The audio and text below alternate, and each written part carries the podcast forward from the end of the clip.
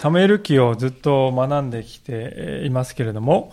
前回見たところでは、まあ、ダビデ王に対して、アブシャロムという息子がクーデターを起こすわけですけれども、そのアブシャロムの軍師についたアヒトフェルという人がこれこれのことをすべきだと進言をしたわけですが、しかしアブシャロムはその進言を退けて、なんとダビデの元からスパイとしてアブシャロムのところに来ていたフシャイという人の進言を受け入れた。そっちの方を受け入れたというね、そういう場面を見た見たわけであります。で、それはですね、あの、今日の箇所の一節前の14節に、最後のところで、主がヒトフェルの優れた計りごとを打ち壊そうと決めておられたからであったと。こう聖書は結論付けているわけです。主が決めておられたからである。まあ、これはあの神の摂理とね、言っていいんじゃないでしょうかと言いました。神の摂理と聞きますと多くの人はあの運命論のようにね、もうどうせ何したって決まってるんだっていうね、そういうふうに感じるかもしれないけれども。しかしそういうものではなくて、えー、関わっている人は皆ですね、自分の自由意志に基づいて、誰に強制されているわけでもなく、自分の意思で物事を決めているにもかかわらず、結末を見ると、そこに神様の御心が実現していると、まあ、そういうことを神の摂理というわけですと申し上げたわけです。でじゃあその神の摂理に向かっていくこの道筋っていうのは一直線なんでしょうか？いや、そうではない。今日の箇所を見るときに実に手に汗握るような際どい場面があります。まあ、山あり、谷ありということを経て、えー、御心はですね、徐々にこう実現していくんですね。今日はそのようにしてなされる神様の宮沢を見つめながら、友、友ということについてご一緒に考えてみたいと思っております。早速ですけど、もう一度15節のところをですね、見ていきたい、見たいと思うんですけども、フシャイは祭司ツァドクとエブヤタルに言った。アヒトフェルはアブシャロムとイスラエルの長老たちにこれこれの助言をしたが、私はこれこれの助言をした。今急いで人をやりダビデに、今夜は荒野の草原で夜を過ごしてはいけません。本当にぜひあちらへ渡っていかなければなりません。出ないと。王をはじめ一緒にいる民全部に災いが降りかかるでしょうと告げなさい。ヨナタンとアヒマーツはエンロゲにとどまっていたが、一人の女奴隷が行って彼に告げ、彼らがダビデオに告げに行くようになっていた。これは彼らが町に入るのを見られることのないためであった。まあ、先ほど申し上げましたように、フシャイという人はですね、アブシャルのもとにスパイとしてこう言ってですね、えー、アヒトフェルのこう、助言とは反対のことをですね、助言して、まあそれが受け入れられたわけですけれども、受け入れられたからといっても一見落着だと安心したりはしなかったんですね。えー、ヨナタンとアヒマースという若い二人の祭司をですね、死者としてダビデに送って、えー、最悪の事態に備えてくださいと知らせるんだって言うんですよね。でこのヨナタンとこのアヒマーツというのは、15節に出てくる出てくるツァドクとエビアタルの息子たちなんですね。で、このツァドクとエビアタルという人は、ダビデがエルサレムから追い、追われた時に、まあ、逃げた時に、わざわざこう契約の箱を担いでですね、ダビデのところにやってきて、えー、来たような、非常にこう忠誠心の厚いというか、そういう人物でしたね。で、ダビデはそのようにして契約の箱を持ってきた彼らをこう見つめ、見てですね、まあ、ねぎらうんですけれども、しかしあなた方はぜひエルサレムに戻ってほしい。神の恵みなら、私はまたそこに戻っていけるでしょうって言ってね、契約の箱っていうのは皆さんね、イスラエルにおいて象徴ですよ。それをもう持っていれば、正当な王だって言えるようなね、そういうものなんですけど、ダビデはそれを利用したりしないですね。それをこうエルサレムに送り返して、神の恵みなら私はそこに戻っていけるだろうと委ねたっていうね、そういうことがあったわけですけども、まあ、その時にこう持ってきてくれたのがツァドクとエビアテロで、その息子に、ぜひ、しかし、私に状況を知らせてほしいとダビデは頼んであったんですね。ですから、このヨナタンとアヒマスという息子二人は、エルサレムには戻らないで、その手前のエンロゲルというところに留まっていたって重要なで書いてますね。エンロゲルっていうのはですね、エルサレムからどれぐらいの距離かっていうと、縦1キロぐらいですよ。泉があるんですね。で、ヨナタンとヒマスはまあエルサレムには入らないんだけど、1キロ手前までは来ていたんですね。非常にこうリスクのある行動じゃないかと思います。エルサレムからいろいろこう知らせに来るですね、女奴隷が、まあ、1キロぐらいだったら歩けるだろうという、そういう読みがあったんだと思うんですけども。で、この女性はですね、水汲みをですね、当時女性の仕事でしたんで、エルサレムこう水を汲んでですね、遠路家に水を汲んでまた戻る。これだったら怪しまれないですよね。そうやって、こういうことが起こってますよってこの女奴隷は伝える役割をしていたんですね。ですから、ダビデの、ま、命運というのは、このたった一人の女性にこの時託されたということなんです。この女性が失敗したり、裏切ったりしたらですね、すべては水の泡になるという、それだけ重大な働きでありました。古代社会というのは、まあ、今の私たちの感覚や基準でいきますと、男尊女卑の世界であります。しかし、聖書を見るとき、しばしば女性たちが重要な働きをしたことが書かれておりますね。この女性もそうですし、また、エリコの町にいたイリュージョン・ラハブという人もそうですし、あるいはまたイエス様の復活を最初に目撃したのは女性たちである。最初の証言者になったのは女性たちである。それだけこの時代にあって神様は女性の働きを重んじておられる。私たちにおいてもこれは同じことが言えると思うんですね。私たちの中には、どうもこう自分は社会で認められてないなと、どうもこう社会で、えー、はみ出し物というか受け入れ受け入れられていない、そんな風に感じる方もいらっしゃるかもしれませんが、しかし神様はそうは思っておられないということです。たとえ自分なんか大したことないものだと思うかもしれないけれども、この女性のように神様に用いていただくことができる。たった1キロですね、水を汲んで、そして王宮で起こっていることを知らせる、その働きだったとしても皆さん彼女のしたことは聖書に記されている。重要な役割であります。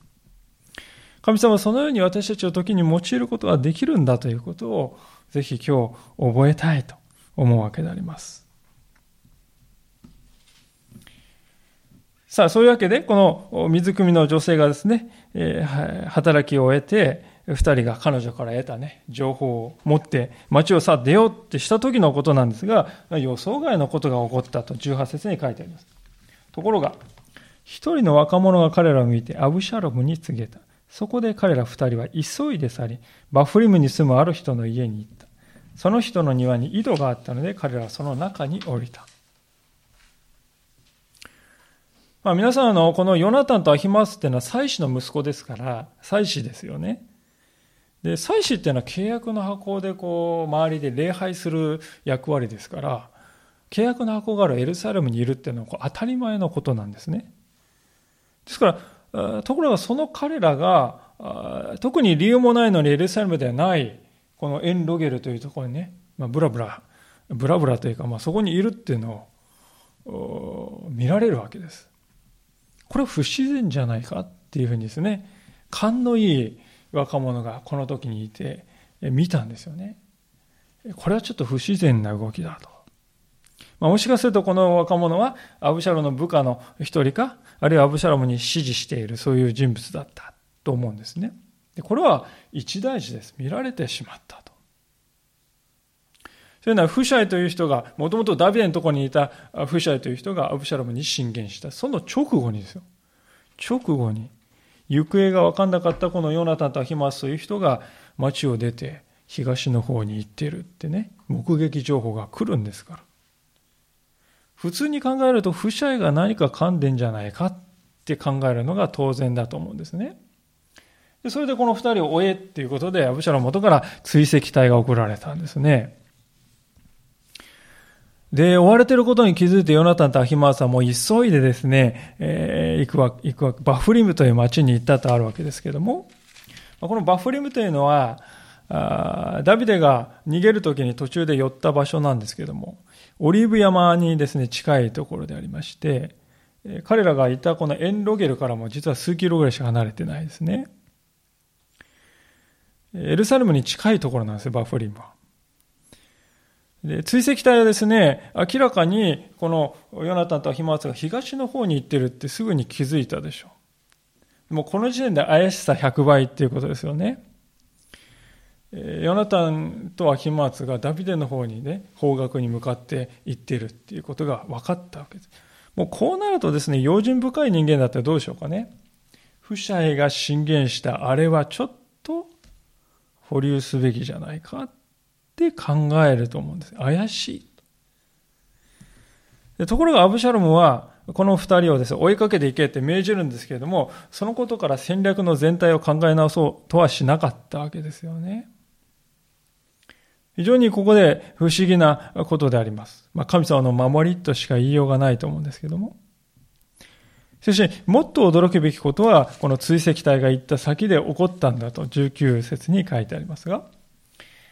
その人の妻、まあ、これあのバフリンブで逃げた家の人の妻ですね。その人の妻は覆いを持ってきて井戸の口の上に広げ、その上に麦を撒き散らしたので、誰にも知られなかった。まあ皆さん、あの古代の町っていうのはですね、井戸っていうのは普通一個だけしかありませんね。あの真ん中にこう井戸があって、そこにみんな水汲みに行くんですけど、この人の家には個人用の井戸があったんですよね。その人家に井戸がある。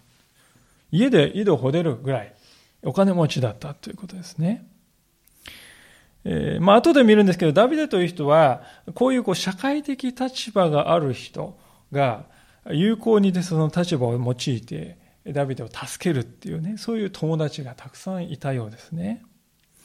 で、これがあの、アブシャロムとダビデの根本的な違いだとも思うんですね。しかし皆さんどうでしょうか？またしても、ね、聖書は女性の起点によって、助けられた。彼女の起点がこの二人を救って、そしてそれがダビデを救うということ。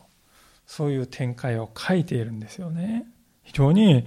興味深いと思います。で、ちょうどですね、この時は多分収穫の時期だったと思うんですよね。麦がこう、あったと。で、その麦を山のようにですね、この井戸の上にこう、おいをやった上で撒き散らしておいたっていうんですよね。で、皆さん、山のような麦がですね、こうあったらですね、えどうでしょうか？私たちが追跡隊だったら、ここが一番怪しいって思うんじゃないでしょうかね。この山を徹底的に捜索しろと思うんじゃないでしょうか。でそして、麦をかき分けたらですね、あ、このなんだ、蓋があるじゃないか。そしてそこに井戸があって、その開けてみたら人が二人ですね、隠れているのがバレて。まあそうなったらもう終わりなんですよね。ですからこの時、ダビデの運命っていうのは、小さな麦の粒に委ねられていたということです。まあ、人生の剣が峰と言ってもいい瞬間だったと思うんですよね。しかし常識的にはそういうふうに考えられないことなんですが、この追跡者たちは麦の山を徹底的に捜索することをしなかったんですね。二人は守られたのであります。神に守られるということはこういうことなんだ。まさにその事例を私たちは見るんではないかと思うんです。私たちはこう神の守りって言いますとね、大体こうイメージするものは何かっていうとですね、鋭いこう剣があって、頑丈な大きい盾があってですね、そして分厚い鎧で守られていて、そういうものでね、がっちり守られている。これはね、安心だよねって神様守られてるよねって感じるかもしれません。安全だよね。ところがもし神様薄っぺらい布一枚しかくれなかったらどうでしょうかね。怒り出すんじゃないでしょうか。これっぽっちですが神様。足りないですこんなんじゃ。あのね強力な敵に。どうやってこんな薄っぺらいもんで守れるんですかって多分言ってしまうと思うんですがでもこの箇所を見るとき神である主には麦の粒だけで事足りるんだということを私たちは知らされるんではないでしょうか。にもかかわらず私たちはですね、もう守られると鎧とか着ないとダメだっていうような思いがありますので、自分のこういうですね、こう、狭い見方で、えー、見てしまいますので、神様に鎧じゃないとダメです。あくまで、えー、自分の思いを押し通そうとして伝えていることはないだろうかと思うんですね。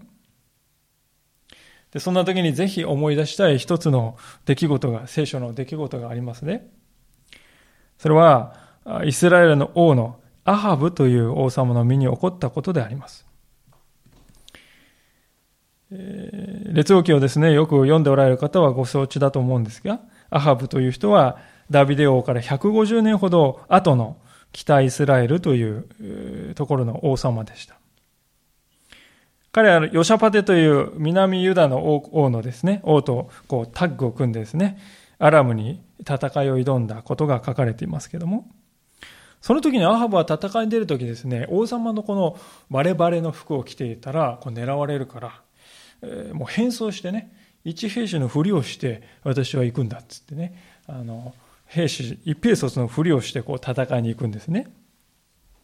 でところがアラームの兵士が別にはーって言って何気なくポンってですね放った弓がですねアハブの草釣りと胸当ての間を射抜いたって書いたんですね。草釣りっていうのはですね、胸当てがあって、この胸当てがこうなって、この下にこうスカートみたいなね、板がこうぶら下がってる。あれを草釣りってていうんですけども、その草釣りとこの胸当ての間って1センチぐらいしかないんじゃないかと思うんですけども、そこをこう射抜いたっていうんですよね。常識的、常識ではありえないようなことなんですけども、実際にそれが起こってアハブは戦死したということが書いてありますね。このアハブという人は北イスラエルの歴史の中で史上最悪の王様としても知られていますが、あの有名な預言者のエリアという人が常にこうアハブと対峙していたわけですね。向き合っていたわけですけど。で、アハブはですね、完全に武装して、そして一平卒のふりをして変装までして何とかして生き残ろうとしたんですけれども人間の目には全くの偶然にしか見えないポンってこうある兵士が名前も書いてない一方の一人の兵士が放った一本の矢で彼の人生は幕を閉じたんですね。でこれはですね本当にこう教訓に満ちていると思うんですね。私たちはですよ鎧や盾じゃないと困るって言ってね神様はそれじゃないと無理ダメですと。人間のこの知恵でそういうふうに軽々しく考えてしまうんですけども、それが頼りにならないということを私たちはこの今申し上げた聖書の記事から知るんではないだろう。神にとっては鎧が厚かろうが薄かろうが何の関係もないんだと。それどころかこの箇所にあるように、今日の箇所にあるように、風が吹いたら飛んでしまうような麦の山一つでも神様にとっては十分なんだと。いや、もっと小さなものさえ神様は用いることができるんだということですね。私があの幼い頃ですね、よく読んでいた、まあ、本に、好きだった本にですね、とても印象的なエピソードが書いてありまして、よく覚えてるんですけども、それはどういうエピソードかと言いますとですね、まあ、昔のあのローマ帝国がクリスチャンを激しく迫害していた時代、まあ、紀元前1世紀2世紀頃でしょうかその時代のことであります。ある男女がですね、逃げていました。彼らはあのクリスチャンであるというだけでですね命を狙われてローマの兵隊にこう追い追いかけられていたんですねで、逃げに逃げるんですけども、もうその逃亡も虚しく、ついにですね、もう間近のところまで兵士が迫っている。そこでどこかかけれるところはないかということで、ある小さな洞窟に逃げ込んだんです。もう人が二人、ね、三人、やっと入れるか入れないか。そんな大きさですね。で皆さん、洞窟っていうのは一番怪しいですよね。一番怪しいところが洞窟です。しかし他にむき出しでもう隠れるところがない。そこで生えるんですけども、で入った途端ですね、その一匹の雲がですね、這い出してきて、こう、バーッとこう垂れてですね、巣を作り始めたんだっていうんですよね。そして巣がですね、大方出来上がるや否がですね、馬の音が聞こえて追跡隊がそこら辺に来た声が聞こえるんですね。隊長って言って、ここに洞窟がありますよと。ああ、見つかってしまった。覚悟するわけです。どれ私が見てやろうということで、隊長がザッザッザッとね、近づいてくる足跡がする。もはやこれまでかと思ったで、その隊長が覗き込もうとして顔を洞窟にですね、小さな洞窟に顔を入れた瞬間、隊長は叫んだ。うわ、なんだこれは、雲の巣ではないか。雲の巣がある洞窟にどうして人がいるのか。他は当たるんだ。まあ、ほどなくしてですね、辺りはこう静寂に包まれて。そして二人は知らされたんですね。雲の巣に救われたということ。今申し上げた話というのは今日の箇所に相通じるところがあるんではないかと思います。神様にとっては細いですね、雲の糸で十分なんだと。この男女にとっては100のですね、盾があっても、一本の、一匹の雲の方が100倍も強力であっ。神様にあってはそういうことが起こるんだということです。私たちの神様はそのようにして私たちを守ることができるお方なんだと。ですから、私たちはこうでないと困ります。これこそが私にとって最善ですと、こう、神様に方法を限定したりね、神様のこう、なんていうかなさることを、こう、眼鏡にですね、自分はこうです。こうじゃないと困りますって言ってしまうんだけど、でも、本質的に大事なことは神の方法を信頼するってことですよね。そこを期待して委ねるっていうこと。もうそこに尽きるんじゃないでしょうかね。神様は私たちの助けを求める呼び声に耳を塞いで聞かない、そんな方ではない。私たちは親としては本当に失敗の多い、なんて言うんでしょうか、こうね、失敗だらけの親ですよ。でもその私たちでさえね、子供が小さかった頃、お父ちゃん、ウェーン、言ってきたらですね、どうしたって言って血相を変えてね、駆け寄って言ったじゃないですか。まして、私たちの神様私たちのために命を与えてくださるお方なんだから、そのお方が私たちでどうした最善のために、最善の手段を私たちに与えてくださらないことがあるだろうかないですよね。まさに私たちは本当に神様に日々守られて生きて、そこに信頼する神の方法を信頼する。そこが大切なんだということであります。さあ、そういうわけで、この二人のヨナタンとアヒマーツは、無事に生き延びてダビデのところに着いたんでありますね。そして、えー、そこでこのクーデター事件における決定的な瞬間が訪れるわけであります。21節彼らが去ってのち、二人は井戸から上がってきてダビデ王に知らせに行った。彼らはダビデに言った。さあ、急いで川を渡ってください。アヒトフェルがあなた方に対してこれこれの計りごとを当てたからです。そこでダビデとダビデのもとにいたすべての者たちと出発してヨルダン川を渡った。夜明けまでにヨルダン川を渡りきれなかった者は一人もいなかった。まあ、ヨルダン川っていうのは、あの、今行きますと非常にこう、ちょろちょろの小川みたいな川で、なんだこれはと思うようですけれども、まあ、当時の3000年前のヨルダン川っていうのは非常にこう、豊かな水があって、天然のですね、ですから、防波堤みたいな、防、要害でしたね。渡るのは簡単なことではない。ヨセフスというですね、ユダヤ人の歴史家はですね、上流でも4.5メートルぐらい深さあったっていうんですよね。4.5メートルも深さがあったらもう渡るようなあの川ではないですね、簡単に。で、下流に行きますともっとね、それが水が増えていくんでしょうから。なお難しいと思うんです。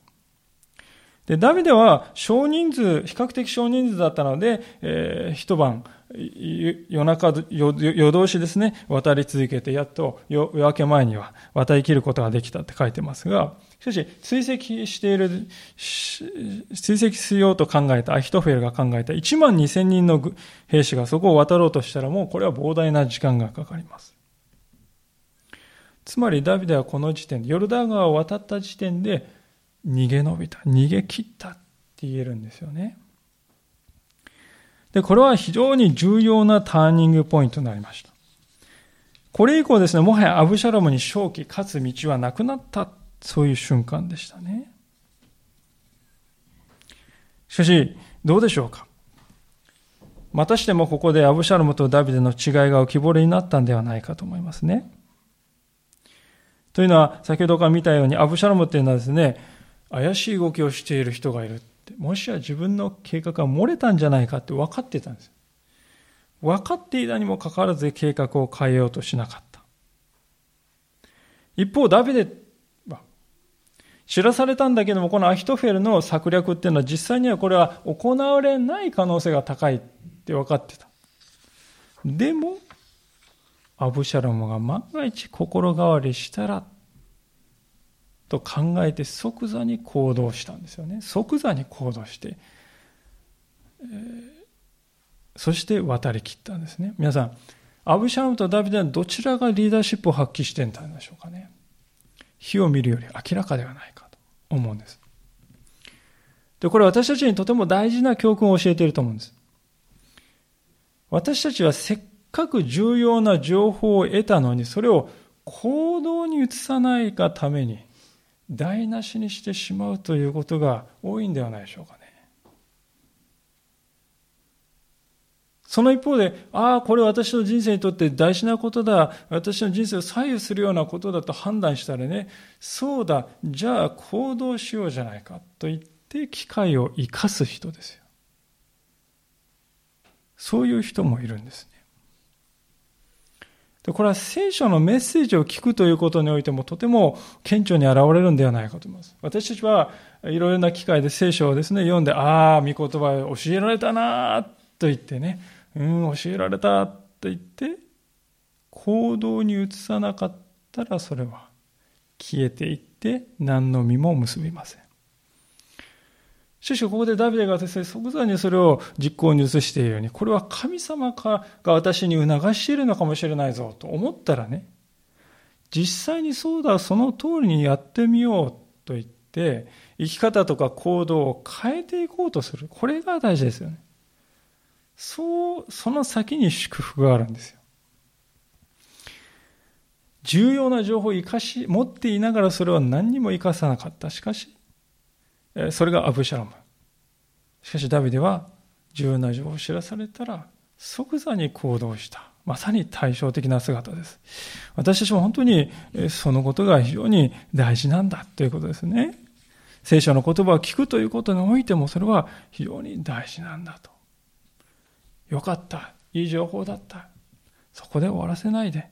実際にそれを行動に移していくということが私たちにとって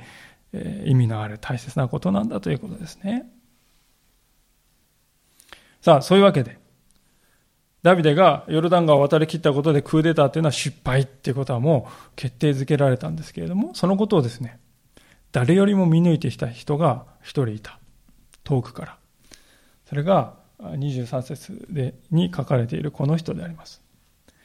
アヒトヘルは自分の計り事が行われないのを見て、ロバに蔵を置き、自分の町の家に帰っていき、家を整理して首をくくって死に、彼の父の墓に墓に葬られた。たった一節だけポンとね、話の流れの中でポンと入ってくる一節なんですけれども、あまりにも悲しい偉大な軍師の死であります。アヒトヘラは分かっていました。ダビデがヨルダン川を一度び渡ってしまえば、もう彼を追跡する手段は失われて、時間を得たダビデは必ず体制を立て直して、再び以前のように力を取り戻すだろうと分かっていました。もしそうなれば、戦いをほとんどしたことのないアブシャラムに勝ち目はない。アブシャロムは勝つチャンスは唯一一つしかなかった。先手必勝、速攻あるのみ。しかしその可能性は今や完全になくなった。アフィトエルはアブシャロムの未来が見えてしまったんですね。それぐらい彼は先を読む能力に欠けていた。恐るべき軍師でした。もしダビデがアブシャロムに勝利してエレサに戻ってきたら自分はクーデターの主犯として重い刑罰を受けるだろうとすぐに考えて分かった。そのような刑罰を私は受けるにを良しとしない。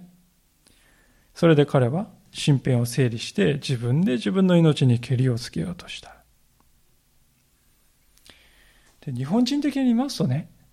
このアヒトフェルのこの行動っていうのはですね、まあ、一種のこの美談のように映るかもしれませんね。潔いと。そういうふうに称賛されるかもしれないと思うんです。しかし聖書の視点から見るときにこの彼の行動には2つの点で問題があると言わざるを得ないと思うんです。まず第一は彼は憐れみに期待して悔い改めるという道を放棄してしまったということですね。まあ、家庭の話にはなるんですけど、私は、もしここでアヒトフェルが、悔い改めてですよ。そうだ、ダビデに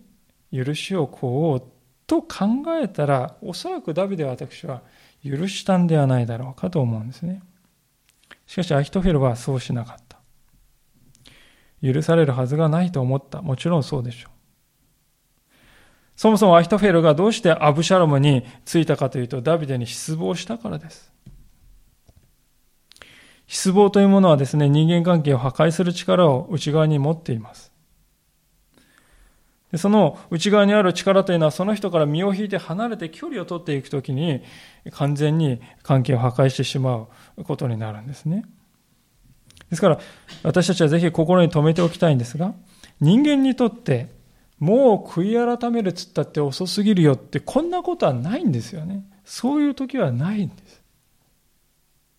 そもそも皆さんこの時点でね、このアヒトフェルが死のうとした時に、どうでしょうか？一滴の血も流されてないですよ、まだね。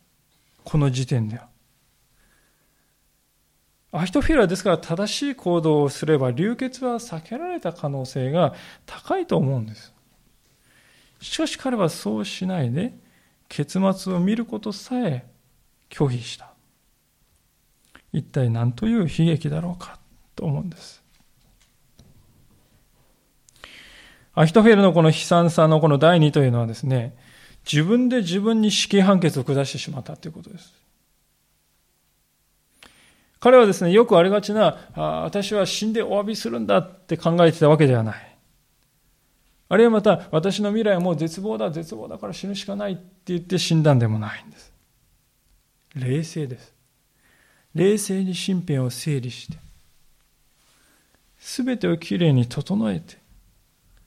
そして死に向かってこの彼の姿を見るときに彼は全てを計算づくで行っているということがわかりますね。彼は処刑による死を望まなかった。というのは裏を返せば彼は死も自分でコントロールしたいとそう思っていたことでしょう。ここにはですね、皆さん、すべての物事を自分でコントロールできる範囲に握っていなければ気が済まないっていうね。そういうこのアヒトフェルの性格が非常にこう明瞭に出てますね。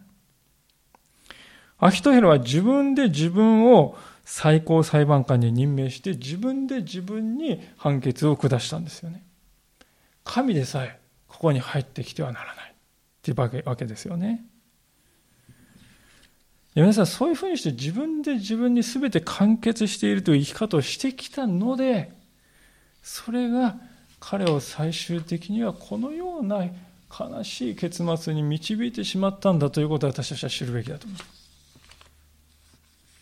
アヒトフェルの目にはダビデはですね、失望すべきリーダーだったんですよね。誰でも皆さん私たちは上司や上上役の人を見て、はあって失望する瞬間ありますよね。そこで大事なのは何かって、その人の背後に神様がおられる。その背後にね、特に神様を信じている、信じていないにかかわらず、その上役の人の背後に主がおられる。主の手があると。その人が罪を犯しているならば神様は裁かれると。そういうですね、視点で私たちは見れるかどうかっていうことが大事だと思うんです。アヒトフェルはダビデの背後におられる主を見ることができなかった。主がダビデを選び、主がダビデを導き、主がダビデを教えておられる。それを信仰の目で見るということがアヒトフェルにはできなかったんであります。彼は最後まで自分の手に全てを収めておきたい。命までも例外ではない。そう考えました。ここに非常に大きな皮肉があったと思いますね。アヒトヘルはこのようにですね、最後まで自分の手で全てをコントロールしたと思っていたかもしれない。でもその思い込みが彼を死に追いやってしまっ、そしてアブシャルも失脚させてしまって、結果的にはダビデの王権がさらに確立することに一役買ってしまったということですね。これこそが前回見た神の摂理の世界ではないかと思うんです。一回聖書を開けてみたいと思うんですけれども、信玄の21章の30節に次のように書かれております。信玄の21章の30節第3版お使いの方は1085ページです。第2版の方は995ページか996ページになります。信玄の21章の30節からのところですが、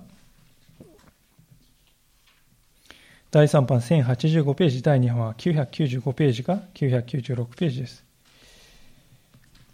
それではお読みいたします。主の前ではどんな知恵も英知も計りごとも役に立たない。馬は戦いの日のために備えられる。しかし、救いは主による。馬は戦いの日のために備えられ。しかし、救いは主によるのだ。神様というお方は、まあ、ヒトフェルのようなご自分の民を滅ぼそうとする者の手を用いて、かえってその民を強くする、もっと強くすることができるお方ですね。人間の間の争いすら神様は用いることができるんだということであります。まあ、その実例を一つ挙げたいと思うんですけれども、まあ、ご存知の方も多いと思うんですけれども、今年2017年というのはですね、宗教改革から数えて500年なんですね。満500年。1517年ですね。えー、に、あの、マルチン・ルターが95箇条の定題というのをですねえ、張り出して、そこから宗教改革が始まったんです。でそこから今私たちがこの属しているところのプロテスタントという教会が誕生した。でそれは人間の伝統とか人間の慣習というものではなくて、聖書そのものにフォーカスを置き、聖書そのものに帰りましょうという、まあ、信仰にとって一番重要なことが取り返された、取り戻された時だったと思うんですね。けれども、あまり知られていないんですけれども、この宗教改革というのは実は私たちにとっては別の意味で大きな影響を与えた出来事でもあったわけです。と言いますのこの宗教改革を追ってプロセスタント教会が誕生したことでですね、カトリック教会は非常に危機感を抱くんですね。このままではいけないと。そして、このままで我々も反省しないといけないと言って、対抗宗教改革と呼ばれる一連の改革が起こります。それまでカトリック教会はですね、うちにこもっていましたけれども、そういう思想を改めて、世界に打って出る必要があるんだと。そう考え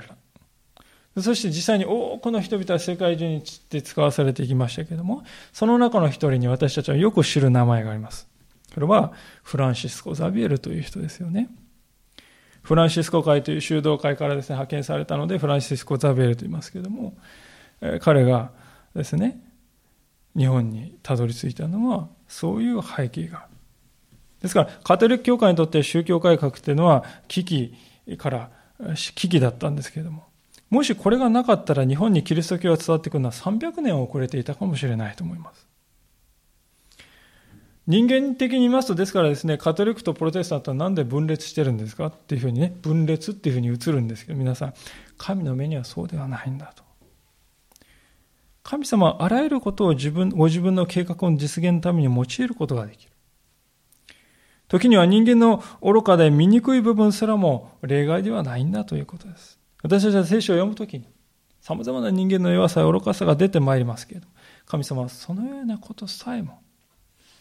用いてご自分の計画を実現に導かれているということを私たちは知るわけです。その方はまたあのイスカリオテユダの姿を思い出すとき、えー、ですね、わかるんではないかと。このイスカリオテユダという人はこのアヒトフェルにとてもよく似ていると呼ばれます。皆さんご承知のようにイスカリオテユダはですね、イエス様を裏切ってしまった。こんな私はもう決して許されないんだと信じて、そして自ら首をつってしまいました。ユダは自分で自分を裁判官にして自分で判決を下して自分で刑を執行したんですよね。全ては自分で行ったんです。全て自分だけで神を入れないでやるって。まさに神なき世界ですよね。で実に皮肉なんですけれども、このユダの裏切りが十字架をもたらして、その十字架が私たちに救いをもたらすことになったということを私たちはですね、聖書の中から見るわけですよね。非常にですね、ですから逆説的なんだけど、神様っていうのはそういうこともできるお方なんだと。ですから、アヒトフェル、今日の箇所はですね、イスカリオテユダのこの前触れと言ってもよいかもしれないですね。彼は結果的にダビデの王権を強める役割を果たしている歴史の中ですね。しかし孤独に自ら命を絶つ彼の姿はなんと悲しみに満ちたことか。イスカリオとユダの姿もそうですが、本当に痛みを覚えるわけです。さあ、そういうわけでアヒトフェルに悲劇が起こっていたその時に、ダビデの身には恵みが注がれようとしていた。最後にそのことを見て終わりたいと思いますが、サムエル記の17章27節のところですが、ダビデがマハナイムに来たとき、アモン人でラバノでのナハシュの子ショビト、ローデバラのでのアミエルの子マキルと、ログリムのでのギルアデ人バルチライとは、寝台八土器うんぬんですね、をダビデとその一行の食料として持ってきた。彼らは民が荒野で飢えて疲れ、乾いていると思ったからである。まあ、ダビデはヨルダン川を渡ったと先ほど言いましたけれども、ヨルダン川を渡ってたどり着いたのはマハナイムという町です。マハナイムっていうのはあの昔、ヤコブが旅の途中で天使の軍勢がいるって、えー、そこからですね、二つの陣営という意味でマハナイムという町ができたんですけども、まあ、それとうまくダビデがこのマハナイムに来たことを聞いて、三人の人が早速訪ねてきてくれたっていうんですね。ショビとマキルとバルジライという人です。で、この人たちは皆マフラマハナイムで名のある人々でした。彼らは逃避行を続けてきた王様ダビデ王は、またその一行はひもじい思いをしているに違いないと考えて、あらゆる食べ物とか、寝台とかね、ベッドですよね。もう携えてですね、王に捧げるために来たんです。で、この人たちは皆さん昔からダビデの友人だったわけではないですよね。王への忠誠心の上に自分に今できる最善のことをしたという人たちです。その姿はですね、イエス様を王と認めて、その頭に油を注いだあのマリアの姿を思い起こさせるようだと思うんですね。今その時に自分にできる最善のものを携えてくる。で特に感慨深いことはここでアモン人のですね、諸備という人が来ているということです。アモン人、外国人なんです。外国人までもがダビデを支えるためにやってきたということですね。これを見るとき、ダビデという人がどれだけ共に恵まれていたか私たちは知るんではないか。またしてもここでアブシャロムとダビデの姿が対照的に現れています。ダビデを追いかけてヨルダン川をですね、アブシャロン渡ったことがまあ24節からとか書いてあります。でも皆さん、もうこの時の彼は、戦いの前から最高の軍師を失ってたんです。一方のダビデは戦いの前に次々新しい仲間が加わってくるんですね。ほんのわずかな兵力で川を渡ったダビデのところに続々とですね、援軍が来て再び立ち上がることができるようになる。今日の説教題をで友を得よとさせていただきましたけれども、それはこのアブシャルミにおけるよるですね、クーデター事件において、重要な働きをしたのは、まあそれダビデを救うのに重要な働きをしたのは皆、ダビデの友人たちであるということを私たちは聖書から知るためであります。ダビデ本人ではない。神様が彼の友を用いてダビデをお救いになったということです。アブシャロムとダビデの決定的な違いはここにあるんではないかと思います。アブシャロムはアヒトフェルを確かに最初得たんです。でもアヒトフェルはアブシャロムの友にはならなかったんですね。その証拠にアヒトフェルはですね、これからアブシャロムが一番苦しくなるって、その時にですよ。その時に命を絶ってしまうんですね。このアヒトフェルはアブシャロムの苦しみに寄り添う、そんなことは毛頭考えてない。しかしダビデは一番その苦しい時に彼を助ける友を得たわけであります。私たちはどうでしょうか？私たちには、私たちは心の中の一番深いところを明かすことができる友がいるでしょうか？人生のどん底、窮地の中の窮地、そこで命を預けられる。そのような友を私たちは得ているでしょうか？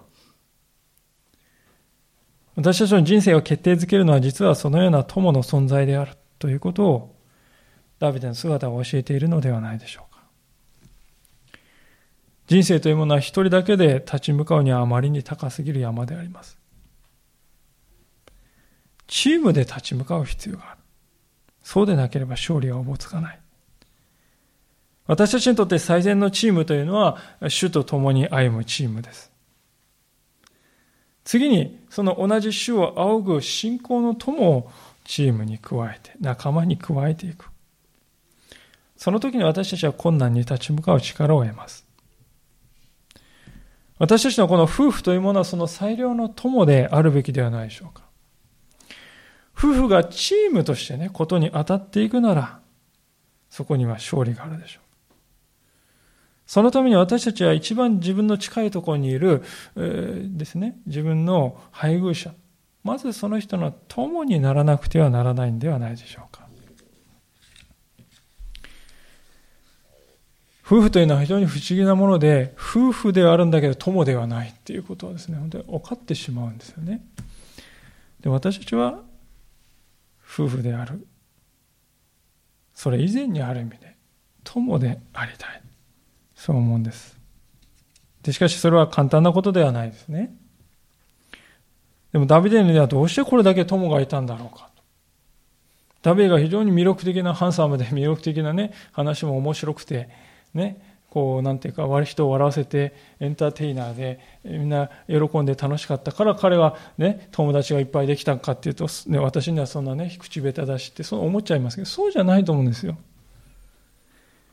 ダビデの人生を見ていくときに彼がですね、本当に友ということにおいていくつか原則を生み出すことができる彼の人生から。一つはですね、彼は神様の前に誠実に生きていたということですね。皆さん、友情っていうのはどこから始まるでしょう？友情っていうのは信頼から始まります。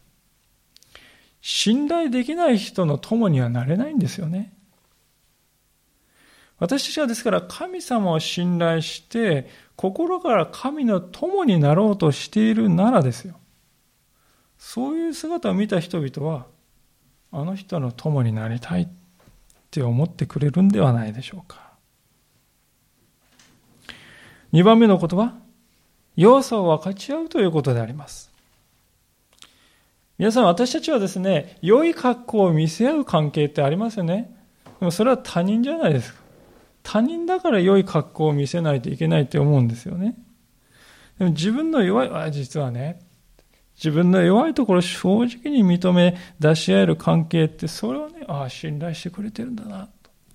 そこにやっぱり友情が生まれてくる。3番目のことは頼ることであります。ダビデは本当に人を頼る人だったと思いますね。いつも頼ってるってわけじゃないですよ。でも本当に命を預けるような頼り方を時にできるんですね。まあ、あの人は私にとっていてもいなくても関係のないと思っていたらですね、誰がその人の友になれるかと。あなたがいてくれるから私があるんだと。その存在、あなたの存在は私にとって喜びだ。そう思って初めて友情というものが生まれてくる。いかがでしょうか？ダビデはまさにそのように生きてきたんではないでしょうか？翻ってアブシャロムの生き方は、あるいはヒトフェルの生き方はどうだったでしょうか？彼の姿をもう一度振り返って心に刻み、そして私たちは主の前に真実に歩んでいきたいと思います。一言お祈りいたします。